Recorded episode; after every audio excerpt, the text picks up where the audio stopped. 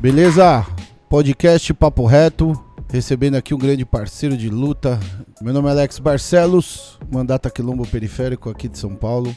Momento e situação muito importante, política, econômica e de sociedade no nosso país. A gente recebe aqui um parceiro, vou deixar ele se apresentar. Bom, muito bom estar aqui, todos que estejam nos ouvindo. Eu sou o educador Sócrates Magno, sou cientista social, sou coordenador do NIP, do Núcleo de Inteligência Periférica, coletivo que leva a discussão, os debates em qualquer periferia é, no Brasil e fora dela. E estamos aqui com, né, com esse prazer todo, trazer essa discussão aqui junto com Alex Barcelos, co-vereador também aqui no Quilombo Periférico. É, viemos trazer essa análise de conjuntura, saber as raízes e desdobramentos do momento que a gente está vivendo atualmente. Então estamos aqui abertos também a, aos questionamentos. Sócrates Magno Colano, grande parceiro aliado. E para você que está aí no podcast Papo Reto, curtir, compartilhar, sintetizar, analisar, publicar, trazer para a roda de discussão, de conversa. Super importante que a gente alcance mais pessoas. Bom, dentro do que a gente se propõe hoje, é breve, porque senão a gente poderia ficar aqui durante horas. A primeira que eu acho que a gente deveria colocar na mesa para começar a trocar uma ideia é a política. Hoje a gente tem um governo federal que faz realmente uma interferência e influência em outros governos estaduais e municipais. A gente vem pós uma eleição, né, 2020, e a gente tem uma consolidação pragmática de uma agenda que já tem uma visão para 2022 de um governo que consegue agora ter maioria em voto e consegue ter a cadeira da presidência da Câmara de Deputados e a do Senado. Dentro desse pacote, pandemia, todas as crises que vêm acontecendo, todas as desconstruções políticas ou de possíveis políticas públicas, a gente não tem um ministério mais do trabalho. Na parte mais da esfera política, queria que você sintetizasse a importância da gente entender o agora e o que pode estar tá vindo.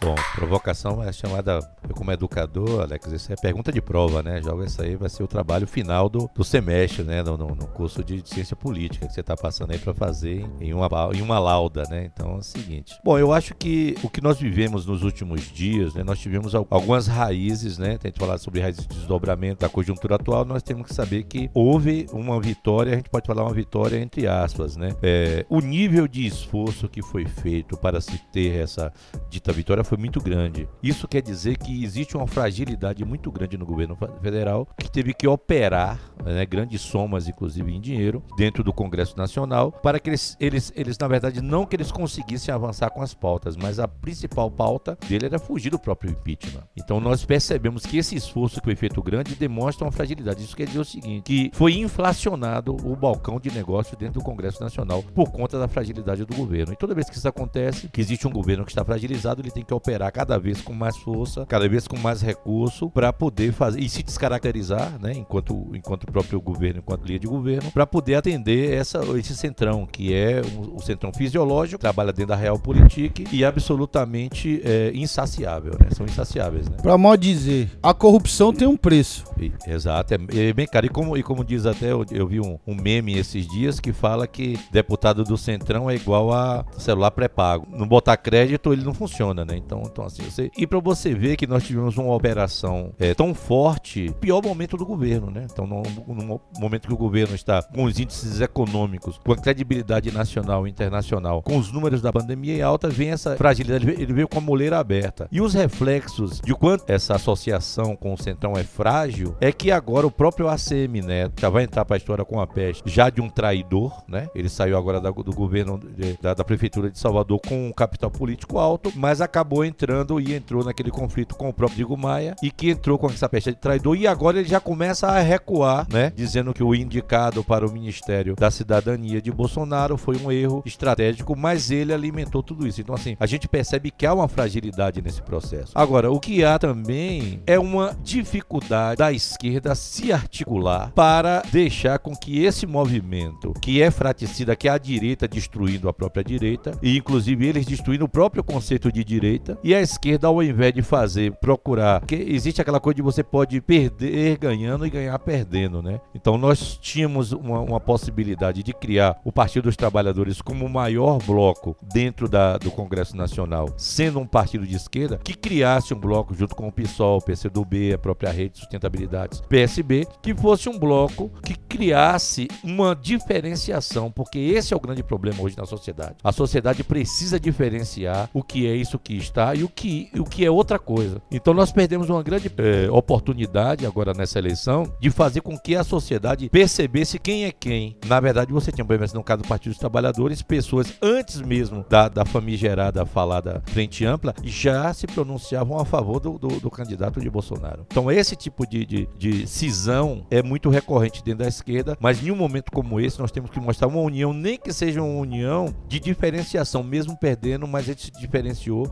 para fazer uma construção lá na frente. Mas ao contrário, o, o Bolsonaro ganharia de qualquer maneira no, no, no, no Congresso, mas a esquerda seria fortalecida. E agora foi, além da queda, o coice. Dentro de tudo isso que você acabou de trazer de análise e dentro da perspectiva política da, dos avanços pragmáticos de uma agenda mais neoliberal, mais genocida e cada vez mais visualizando 2022. Por mais que a gente tenha pesquisas que hoje apontam que muitas pessoas não gostam do governo atual, queria colocar aqui para você uma coisa em uma das análises que eu queria ouvir muito você. O governo dentro da sua parte pragmática está também armando a sua população que tem o voto em 2022. Aparelhando cada vez mais com militares, abrindo a oportunidade de compras, até a gente teve churrascos e ao mesmo tempo abrindo balcão de negócios entre as esferas das legendas com caminhão de dinheiro. E você faz uma crítica ríspida e sensata. E a esquerda para 2022? Na nossa terra Bahia, nós temos um ditado que diz assim: quem não tem medo de mandinga não usa patuar. Então, se você vê que o atual governo está se aparelhando tanto, que na verdade é o seguinte, nunca deixou de governo, nunca saiu da campanha eleitoral. A esquerda mordeu isso e não saiu da campanha eleitoral também. Vive fazendo um discurso eleitoral ao invés de fazer um discurso para a sociedade, né? Um discurso para a base. Deixa de trazer esse discurso, deixa de trazer essa busca do, das, das fundamentações na ponta do processo social para quererem fazer a política lá de cima no Congresso, para fazer as políticas de bastidores e sem, sem a participação do povo. É fato que, além de. Você falou dessas estratégias todas, e tem uma estratégia desse genocida, que é muito grande, que é esse atraso mesmo na vacina. Esse atraso na vacina está muito relacionado à, ausência da possibilidade de mobilização popular. Se não tem vacina, você não pode ir para rua, você não pode fazer, não pode levantar bandeira, não pode encher as avenidas do Brasil em manifestações contra o governo. Então, tudo faz parte de uma estratégia, inclusive que venda do militarismo, né, que faz todo esse trabalho de, de estratégia militar por trás de Bolsonaro, para que, que, que haja a manutenção do povo acuado. E o povo está acuado, a vacina, já, a economia deixa o povo acuado, a, a, a, ausência de vacina deixa quadro. E esse é o momento da esquerda fazer essa diferenciação. Por exemplo, no momento agora em que o Lula né, lançou né, praticamente é Fernando Haddad, destruiu todo um processo que estava sendo construído dessa união, de no mínimo um diálogo para que se lançassem nomes, para que se fosse crescer, para chegar lá na frente e fazer algum tipo de acordo. Mas o, o, o PT, da mesma maneira, ele faz isso aí, ele poderia ter feito lançando um nome, por exemplo, no, na Câmara Federal lançaria o Pimenta, por exemplo. Estou colocando aqui, não, tô, não sou, não sou porta-voz do Pimenta, mas digo como um, um, um, deputado muito combativo, trouxesse esse nome e fizesse esse bloco de esquerda. Então eu acho que a esquerda vem pecando muito em não aproveitar as deixas que são colocadas, as falhas, os erros crassos que são colocados pela fragilidade. Porque se esse governo está operando tanto, Alex, e quem está nos ouvindo, é porque ele está fragilizado. É isso. Papo reto na bolinha do zóio, na disciplina na ponta do bigode. Tentando trazer também uma linguagem, né, pra gente fazer uma análise de conjuntura que chegue mais próximo da nossa população, né? Então, quando a gente fala de governo federal, isso tem uma interferência direta nas decisões que vão para a rua, que interferem em diversos setores da sociedade. A gente fez uma análise muito importante da esfera política e agora a gente pode pontuar essa esfera política por temas. Primeiro, eu acho que é o econômico, né? Então, quando você fala do medo, né? O medo referente à pandemia é algo que está em números explícitos todos os dias e que outra coisa que eu ia falar que as pessoas estão se atentando e com certeza tem que se atentar aos índices das do, dos óbitos, mas as pessoas não estão olhando o tamanho do crescimento dos contaminados e dos curados. Isso mostra uma falha, uma negligência que gera o medo especulativo e que pega diretamente a economia. Então, desde as discussões do auxílio emergencial, como todas as outras econômicas em geral, uma síntese também, e que interfere muito das ações da esquerda que está sabendo olhar e lutar, e outras que estão sabendo só lutar. Quando eu falo do olhar, é entender a dinâmica de toda a sociedade e de toda a conjuntura, porque tem a luta só emergencial, só vai na ocasião do que está urgente da pactuação de uma frente, de ter mais unidade.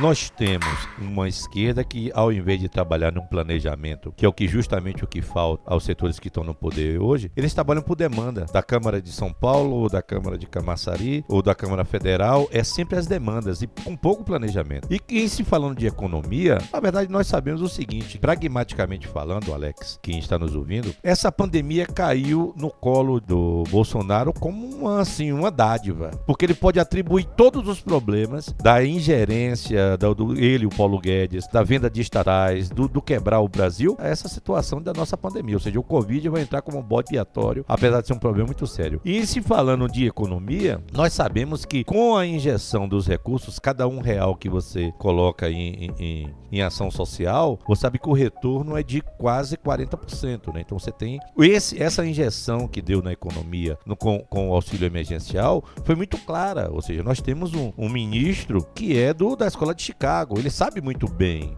que essa injeção de recursos criou um ânimo, na, na, criou produção, estimulou a produção e empregos. Por que esse recurso foi cortado para agora poder voltar? É uma estratégia genocida, é uma estratégia maquiavélica de aquela história do, do oxigênio. Você tem um oxigênio, eu pego seguro, é uma tortura né, psicológica do nível numa escala social. Você pega o oxigênio na mangueira e aperta na mangueira e fica olhando para a pessoa. Aí a pessoa fica ali, quando falta oxigênio, tá faltando oxigênio, você vai liberar um oxigênio, mas você aí nessa hora você tem um poder de barganha maior com essa pessoa, com, que é a sociedade. A sociedade, ou seja, de 12 meses para cá, as pessoas entraram numa falta de perspectiva por falta de dinheiro, e esse dinheiro que existe, que pode ser colocado, faz esse gap justamente para criar esse terrorismo com a população, para eles virem ser salvador da pátria de novo, porque até ali eles estavam sendo o quê? Os provedores, e, e quando você passou do segundo, terceiro mês do auxílio emergencial, aquilo já não já, já estava incorporado ao dia a dia do cidadão. Então ele não achava mais que está sendo salvo. É tanto que a popularidade do, do, próprio Bolsonaro começou a cair. Começou a cair, cair, agora caiu a nível muito baixo. Aí eles voltam agora com oxigênio. E eles estão prontos a ficar segurando, apertando e soltando essa mangueira de oxigênio para a população, fazendo esse jogo absolutamente é, de, uma, de uma violência, inclusive psicológica e econômica. O que é bem grave, né? porque envolve as vidas. Por isso que a gente tem os índices cada vez mais altos de óbitos, né? Não existe, infelizmente, até uma música, né, que o Racionais canta, né? É como se fosse bombril usado, né? As vidas, elas não têm importância nenhuma, né? Então, a Racionais faz análise de conjuntura, né? E ela vai, e ela é infinita, né? Porque ela é atual sempre. Pegando dentro dessa esfera que você fala do pânico, do medo e econômica e que acaba atingindo toda a periferia, os pequenos municípios, os quilombolas, os indígenas, os ciganos, os ribeirinhas, os caiçaras, trazendo um pouco mais para a prática, para a rua, saindo um pouco da esfera só mais de uma análise de perspectiva e vindo, né, para algo mais do território. A gente sabe que você também, né, dentro da sua vida em 2019 também construiu e consolidou para 2020 uma campanha também. E aí gostaria que você trouxesse dentro dessa análise que a gente fez, que você vivenciou também dentro da cidade de Camaçari. Bom, lá em Camaçari foi assim uma experiência que eu tenho, eu tenho falado bastante com as pessoas, que foi assim um doutorado ou um pós-doutorado que a gente faz em política dos bastidores dela, né? Então Camaçari é uma cidade muito sugêneres, né? Camaçari é uma cidade com é, 300 mil habitantes, 300 quase 4 mil habitantes agora. É, para ter, você ter ideia, ela tem 40 vezes menos é, é, habitantes que uma cidade como São Paulo, por exemplo. Né? Mas tem metade do território e tem 42 quilômetros de praia. Tem o maior polo inter, é, petroquímico integrado do hemisfério sul. Tinha a fábrica da Ford, né, que agora fechou, que também é, daria um, um, papo reto só sobre, essa, só sobre essas análises. Né? Mas tem lá Bridgestone, tem Continental, fábrica de pneu e outro, um, um polo de transformação termoplástica que sai é, desde sacola plástica. É, no final, Camaçari tem essa, esse potencial, né? além do potencial turístico, mas Camaçari é a décima cidade mais violenta do Brasil. Né? Então é muito difícil você criar qualquer estrutura, qualquer plataforma de desenvolvimento econômico consolidado e sustentável dentro de um lugar com, com institucional, a falta de confiança né, institucional, porque em Camaçari é tudo muito improvisado, aquilo que a gente falou antes é tudo na demanda, ou seja, você tem em Camaçari, por exemplo, é, você, você não consegue ir num posto médico, você não consegue marcar uma consulta, mas se você for num vereador que tem uma cota de consulta X por mês, de 500 consultas para fazer política, para fazer essa amarração. Então eu hoje, é, é, Alex, começo a analisar Camaçari, como, como foi a eleição é, última eleição, em, em que o, o pessoal que está no poder hoje do DEM gastou milhões e milhões para se manterem no poder, é muito o retrato do Brasil, sabe? Camaçari hoje é, uma, é uma, uma, um Brasil pocket. A maneira que, que acontece as relações lá dentro da Câmara Municipal não é diferente do que acontece é, na Câmara Federal. As, a, a, a, maneira que o povo é tratado, o descaso, nós estamos com um colapso lá na saúde, pessoas é, morrendo, aumentando o índice. E olhe, Alex, que a gente está falando de quase um ano de pandemia, se a gente falar que o índice hoje está igual a um ano atrás, a gente está falando que nosso índice hoje está muito maior, porque há um ano atrás a gente não sabia nem o que era a doença, não tínhamos conhecimento, o, a, o setor médico não tinha conhecimento, então as mortes vinham muito de falta de conhecimento do que é aquilo, não tínhamos um aparelhamento, não, não tínhamos UTI suficiente, e nesse um ano de pandemia, ou seja, foram quadruplicadas é, é, uma escala geométrica métrica da quantidade de UTIs. Os médicos, os, os, os médicas, as pessoas na, na, na, área de saúde conseguiram dominar uma, uma tecnologia de, de saúde para salvar mais vidas e nós estamos com um número igual ou maior. Ou seja, se a gente colocar proporcionalmente o que o está acontecendo hoje com há um ano atrás, há quase um ano atrás, nós estamos com um índice muito maior de morte. Se estar igual hoje é igual a quando você quando a gente começou isso sem saber nada e sem, sem ter nada. Ou seja, o que se aprendeu sobre, a, sobre o vírus, o que se aparelhou para combater o vírus, não adiantou em nada. Nós temos um índice hoje porque a política sempre permeou esses espaços ao invés da ciência. E isso é muito grave. E isso é genocida. Então nós, nós estamos vivendo, lá em Camaçari não é diferente do que está. Se tem um espelho em uma proporção que possa ser colocada, é o que acontece em Camaçari, o que acontece no governo federal.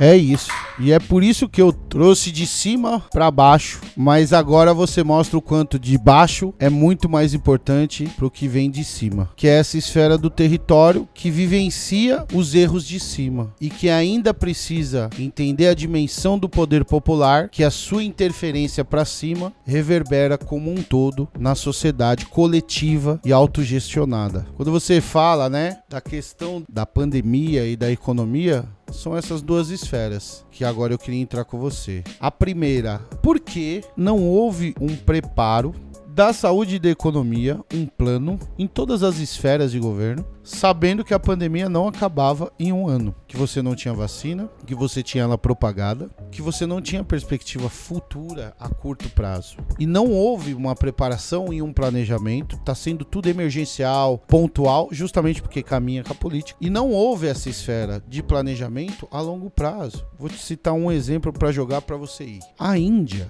entendendo que não haveria a curto prazo, e ela, na expertise do fortalecimento econômico do mercado interno, o que gera emprego, renda, investiu na área de insumos, maioria do dinheiro que tinha, e na produção de itens seringa e outras ferramentas, visualizando o planejamento futuro, se fortalecendo economicamente em meio à pandemia, porque vem a realidade de que se o Brasil até 2024 ainda vai estar numa pandemia, até chegar em mais de 80% da população vacinada, nós estamos falando que nós precisamos de um planejamento, readequação econômica para a realidade que vamos viver no período. Isso interfere numa renda permanente cidadã, como interfere também numa projeção da indústria, dos serviços, do comércio, de tudo em geral, e que começa dentro dos territórios, porque é onde a população está se virando para sobreviver. É, Alex, é, não tem como a gente tratar desse assunto da economia e do território, da, dos estratos mais vulneráveis da sociedade, sem falar em necropolítica, né? Não há como, né? Então você sabe que é, num país como o Brasil, que nós reduzimos os, se você pegar um índice frio, por exemplo, assim, o Brasil reduziu o analfabetismo dos anos é, 70 até os anos 2000, assim, de uma maneira muito grande, né? Quando você vai colocar, você vai cruzar esses dados do índice de analfabetismo com a escolarização, esse dado não bate. Por que não bate? Porque na verdade a maioria da a maioria do índice que foi derrubado nesse período está, está ligado a pessoas analfabetas que morreram. Então, se você mata analfabeto, você acaba diminuindo o índice de analfabetismo. Se você mata desempregado, você acaba diminuindo o número de desempregados. Então, assim, a necropolítica está aí para colocar. Se você mata aposentado, você reduz é, na, na cabeça do neoliberal o rombo da Previdência, que é um rombo que não existe, na verdade, num país como o Brasil. Você pode existir esse rombo em países que, que estão experimentando o, o, um welfare state há muito tempo, mas aqui no Brasil nós nem chegamos a isso. Então, assim, não há como dissociar que essa população que nós estamos tratando aqui, do território, da ponta do processo social, por mais que ela seja essa população, tenha capacidade de dar a volta por cima, mas os processos de necropolítica fazem com que elas também sejam as mais vulneráveis para serem mortas, né? Ou seja, se você tem hoje um índice é, é, alto de negros negros e negras dentro da, do sistema prisional brasileiro, esse índice poderia ser maior. Só não é maior porque o genocídio vem antes. Porque a morte de negros e negras é anterior. Então só vai para o sistema prisional aqueles que passar pela peneira do, da bala institucionalizada. A gente está falando da bala trazida pelo Estado. Né? Você lembra, eu, eu fiz um, tra um, um trabalho acadêmico chamado Cartografia das Violações de Direitos Humanos na cidade de São Paulo, em que eu trago, em que o agente público que deveria é, trazer é, a tranquilidade tranquilidade os direitos humanos para essas comunidades são os seus principais algozes. Ou seja, o maior algoz dessas comunidades, desse território, é o Estado. Só que, por outro lado, nós percebemos um, outra, um outro movimento, Alex, e quem está nos ouvindo, que essas comunidades começaram a se mobilizar, saíram de uma passividade. Então, assim, você vê hoje o quilombo periférico é o, é o retrato disso. O retrato de a gente da. É, eu saindo é, eu, da sala de aula, não saindo agora, eu tô, a gente tá sempre na sala de aula, mas indo disputar uma, uma, campanha política dentro de Camaçari é o retrato de, de que as coisas estão mudando. Ou seja, essa sociedade, a quantidade, a quantidade. Eu escrevi um, um artigo há mais de dois anos atrás, você lembra disso, que eu falava que estava ruim, mas estava bom, que nós tínhamos uma perspectiva muito grande que esse ano nós íamos fazer um contraponto muito grande no território, ou seja, muitos vereadores, vereadoras e vereadores foram eleitos, né? Prefeito, nós, nós elegemos é, esse ano 300 quilombolas no Brasil, né? Então nós nunca tivemos isso aí quantas pessoas trans, quantos, né, quantos, quantos negros, negras, quantas pessoas de origem periférica. Então, assim, nós vivemos uma revolução que está em curso. Só que uma revolução é muito difícil se perceber enquanto ela está acontecendo. Porque nós, como diz o velho Cazuza, os inimigos estão no poder. Mas nós estamos dando essa volta por cima. E essa volta por cima, Alex e que está nos ouvindo, é consolidada, será consolidada. Não será um espasmo, como nós tivemos no início dos anos 2000, em que você teve uma figura como Lula, que teve uma participação muito forte, e não só ele teve uma participação muito forte, como ele foi determinante, mas não podemos esquecer que as pautas foram as pautas que elegeram ele. O movimento negro, o movimento feminista, certo? Os movimentos quilombolas têm uma participação muito grande na eleição dele como representante e que as políticas públicas, as políticas afirmativas foram e toda uma agenda positiva foi colocada em curso por conta dessa estrutura que não, ou seja, não foi dado por Lula ou pelo Partido dos Trabalhadores, mas foi foi, foi um, um, resultado de uma agenda forte. Então eu acho que nós estamos no momento de, de, de, dessa catarse, mas que alguma coisa já está acontecendo. Papo reto acontecendo aqui com Sócrates, nosso grande parceiro, que não tem Platão, vai de Sócrates. É uma análise rápida de conjuntura que poderia levar horas aqui. Eu tento mais dar o pitaco e a análise mais dele, com mais profundidade, para ficar um ping-pong. Que dentro de tudo que a gente está trazendo aqui, interfere em diversos espaços, então super importante quem ouvir compartilhar, curtir, publicar, espalhar para mais gente, trazer para trocar uma ideia, refletir um pouco. A gente aceita também opiniões diversas. Muito do que ele sintetiza é o que a gente está acreditando e é o que a gente tem de entendimento como prática. Então eu queria também fazer uma das últimas provocações, que é esse cenário que se encaminha para 2022, pegando o gancho do que aconteceu nos Estados Unidos. O que você acha nessa esfera que se organiza no governo federal com agenda pragmática, com o balcão que está estabelecido, com o auxílio emergencial que pode dar o gancho, porque tem gente que não entende que é uma, uma política pública de direito e muitos associam como uma política de assistencialismo do governo e que tem um nome, né? Muita gente fala, vou lá buscar o dinheiro do, né? E ao mesmo tempo, com esse terrorismo político virtual da fake news e com esse negacionismo que já vem da ciência, que agora tá vindo para mídia, para as instituições burocráticas que estabelecem as esferas de legalidade, né, da democracia e com a parte armamentista. Será que podemos ter uma eleição, Sócrates, que negue o resultado se ele não for favorável ao governo? Provocação muito pertinente é que é o seguinte: existe é muito difícil a gente, né? Isso, isso é uma coisa até da, do ser humano, né? Você pode viver uma situação muito boa, por exemplo, assim, um casamento, um trabalho, uma, qualquer tipo de relação de, de, de, que você tenha, né? Em que você, a gente tem sempre a sensação de que quando a sensação é boa, foi curta, né? A gente tem sempre essa sensação, né? Mas quando é uma, uma, uma sensação ruim, você imagina que aquilo dura muito. Você tem uma dor de dente, você acha que aquela dor de dente passou, dor de ouvido, você passa que você passou 24 horas, mas você passou, na verdade, foi 40 minutos naquela dor, você tomou remédio e passou. Mas aquela sensação que você tem é muito grande. Dentro do campo institucional não é diferente. Então nós estamos vivendo de um tempo para cá, bora colocar aqui de 2016 para cá, são quatro anos, né? Um período muito difícil no Brasil, muito mais difícil do que era na, da economia.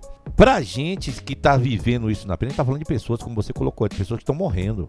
A gente não está falando simplesmente de uma economia que as pessoas estão desempregadas e tendo palhinha de pobreza. A gente está falando de pessoas, de duas mil pessoas morrendo por dia no Brasil por causa apenas de um mal que é a Covid. Fora a, a subnotificação. A gente pode colocar três, quatro vezes isso, né? Então, assim, são mortes, mortes, mortes. Pessoas estão morrendo do nosso lado. Quase todo dia você está vendo uma pessoa. É, eu, eu tava conversando, Alex, esses dias que é, eu, eu, se eu chego no meu celular e escrevo assim, M, aí aparece meus. Se eu clicar, aparece sentimentos, que já é assim como o meu celular já está com a memória de, de, tantas pessoas que eu vejo todo dia que perderam uma pessoa para Covid ou para alguma coisa.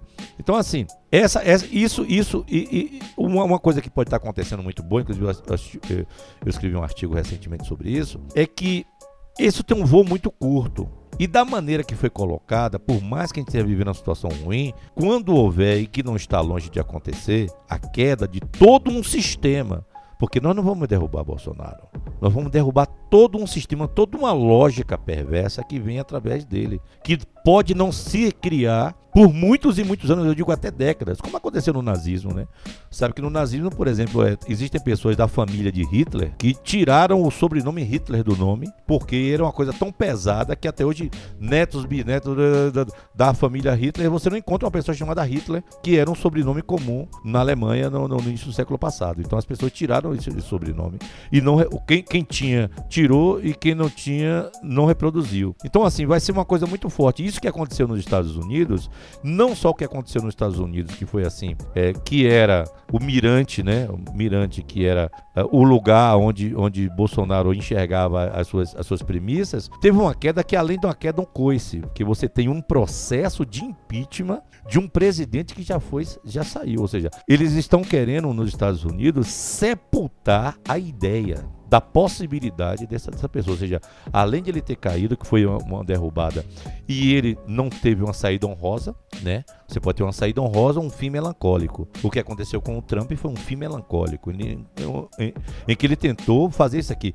Esse movimento de Bolsonaro, como você colocou, de armar a população, de trazer o componente do ódio muito forte, o ódio de classe, o ódio ideológico, é uma estratégia para a não aceitação em 2022 de uma coisa que ele está prevendo. Como eu falei, quem não tem medo de mandinga não usa patuá. Se ele está nesse movimento, isso quer dizer que ele teme muito o que vai acontecer. Ou ele teme ou ele tem quase certeza. Então eu acho que nós estamos agora nessa. É, a esquerda precisa não se atrapalhar tanto, né? Porque existe um, um processo fraticida, em que a direita e a, a própria direita, a, a direita ma, mais conservadora, a direita mais radical, eles estão brigando entre si e isso tem, tem sido ruim para o Brasil num aspecto e, nós, e vai deixar marcas profundas. Mas o que foi plantado, o preto, a preta, o periférico, que já alcançou, que já virou uma coisa, é, é, Alex, que eu venho falando muito, é que nós tivemos uma mudança que foi mais do que uma mudança social, porque a mudança social, na verdade, existiu muito pouco, porque a, a desigualdade social no Brasil, apesar do Brasil ser um país rico, mas com desigualdade é brutal. Mas existiu o que já existiu hoje, que já é recorrente, é uma mudança no imaginário social. Essa mudança já existiu. Ou seja, nós já, conhece, já conseguimos chegar em um lugar em que a prefeita é uma mulher negra, em que, em que, em que um deputado, uma deputada é, é trans, em que isso é uma coisa que não se tira mais. Então a criança que está crescendo hoje, uma menina negra, pode ser no Campo Limpo, pode ser lá em Camaçari, uma menina negra, ela não olha mais para cima e não vê uma possibilidade, que a possibilidade dela é só ser faxineira. Ela já consegue ver que tem uma deputada, tem um deputado que é negro, tem uma médica, o um médico que entrou na faculdade, que a diretora da escola, o diretor da escola é uma pessoa negra da comunidade. Então, assim, essa mudança de imaginário é muito difícil de mudar. E nós já, nós já demos. Esse rastilho já foi aceso nos últimos anos. É isso podcast Papo Reto, recebendo aqui o parceiro Sócrates. A gente não vai alugar muito porque o podcast é algo mais sintético pra galera ouvir rapidinho. É o tempo, é o tempo de uma viagemzinha de ônibus. É isso, é esse o papo. No trem, no metrô, no ônibus, na rua, em casa. Compartilha, curte. A gente tá começando, iniciando aí 2021, trazendo a perspectiva de mais pessoas para colar aqui, para fazer uma análise de conjuntura com a gente e principalmente especialistas. Para finalizar, queria que o Sócrates deixasse um indicativo uma dica de livro, ou documentário, ou artigo, ou filme, ou até uma música também, e deixasse também um papo dele reto do que vem pela frente. Bom, queria antes de tudo agradecer esse convite, assim, uma honra muito grande, né, tá interferindo, né, não só participando como interferindo, né, Alex, a gente sempre fala sobre isso, né, nós precisamos interferir, né, e isso vem muito de Paulo Freire. Então, quando você faz uma dica de leitura, eu vou trazer aqui para, entre tantas outras coisas, é a pedagogia do oprimido, né, e a pedagogia dos sonhos possíveis. E uma coisa que a gente tem que se falar bastante, que está sendo falado muito hoje é sobre lugar de fala, né. Então, nós temos que ter muito cuidado com esse lugar de fala. E eu tenho usado muito esse exemplo, é, é, Alex, e quem está nos ouvindo, sobre lugar de fala. Que imagine só, uma pessoa que é surda, você tem a linguagem, o Libras, né? A Libras, né? Mas se uma pessoa que é surda não necessariamente conhece Libras. Ela é surda. Mas você, eu, que no, nós não somos surdos, podemos dominar a linguagem de Libras e conversar com uma pessoa que é surda e ela não saber, porque Libras se aprende. E ancestralidade se aprende. História se aprende. Então é muito comum você ver como Paulo Freire traz que quando a educação não é feita como prática de liberdade, o sonho do oprimido é ser opressor. É porque esse oprimido não foi educado sobre as suas raízes, não foi educado sobre a sua luta, sobre a opressão vivida socialmente, historicamente por ele. Então a pedagogia do oprimido é um lugar que traz muito isso, essa, essa possibilidade de você enxergar essa forma. E na pedagogia dos sonhos possíveis eu aconselho porque é, Paulo Freire ele traz mais a prática, ele traz a prática social social para poder fazer isso. A, interfer a interferência à praxis, né? Vou chover no molhado aqui em relação de um documentário porque é o Amarelo. O Amarelo eu fui arrebatado por esse documentário. É, eu assisti recentemente e fui arrebatado. Vi as pessoas, várias pessoas falando e eu geralmente sou assim. Eu como educador eu deixo passar um pouco a temperatura dele para não ficar muito, né, influenciado por várias vozes, inclusive vozes que eu respeito, para eu assistir com sangue frio, né? Como um bom filho de Xangô, a gente assiste de sangue frio, né, parceiro? E fui assistir Amarelo, realmente Amarelo, uma produção muito mais que uma produção boa, Alex, e no vídeo, necessária. Que traz dali, ele traz toda uma bibliografia, ele traz biografias, ele traz nomes, ele dá nome às pessoas, a quem a gente que está na luta precisa pesquisar. Então eu acho que a,